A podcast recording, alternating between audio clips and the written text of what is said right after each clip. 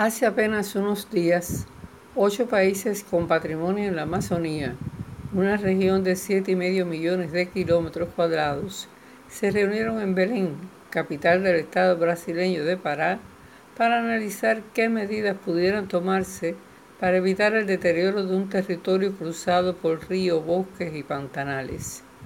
La Amazonía, declarada por la UNESCO Patrimonio de la Naturaleza, Cuenta con uno de los mayores reservorios de agua dulce, grandes riquezas como oro y maderas preciosas. A ello se le suma una fabulosa flora y fauna.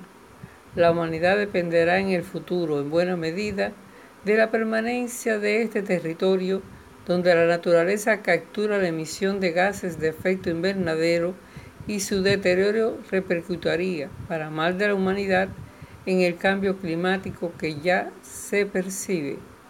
Convocada por el presidente brasileño Luis Ignacio Lula da Silva, a la cumbre de Belén asistieron tres de sus pares, el colombiano Gustavo Petro, el boliviano Luis Arce y la peruana Dina Boluarte, así como la vicepresidenta venezolana Delcy Rodríguez.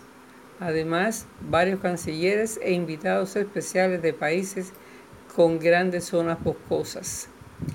Antecedieron a esta cita los diálogos amazónicos, una reunión de más de 800 delegados de los pueblos originarios de esa región. Se calcula que más de 2 millones de indígenas viven en la zona del Amazonas, donde mantienen una relación armónica con la naturaleza. Sin embargo, hasta ahora ningún gobierno legalizó sus propiedades milenarias.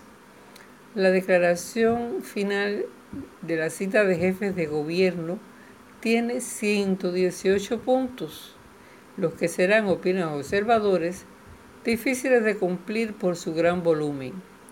Importante es que los gobernantes reconocieran los derechos de los pueblos originarios sobre sus tierras, condenaran la minería ilegal por el uso de tóxicos que desembocan en los ríos y alimentos, tomaran cuenta del peligro de la deforestación que en el caso de Brasil fue incrementada durante el gobierno antecedente del derechista Jair Bolsonaro.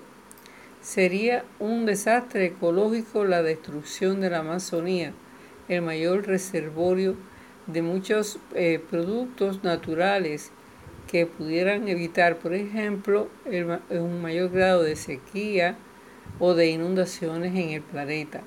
Los bosques de esa zona también juegan un rol fundamental en la absorción del carbono para ayudar a regular la temperatura de la Tierra. Posee grandes riquezas minerales, pero que por el contrario fomentan la minería ilegal y envenenan las aguas de los ríos, los peces y a los hombres, pues los trabajadores usan mercurio para separar el metal de las rocas. Todo esto daña la fauna y la flora de esta zona consideradas entre las más importantes a nivel mundial. Además, las zonas boscosas de maderas preciosas son muy buscadas por los consorcios internacionales y locales. Para ambientalistas, la cumbre de Belén no cumplió las expectativas, pues hubo elementos muy importantes que no fueron tratados y si lo hicieron, fue de manera muy ligera.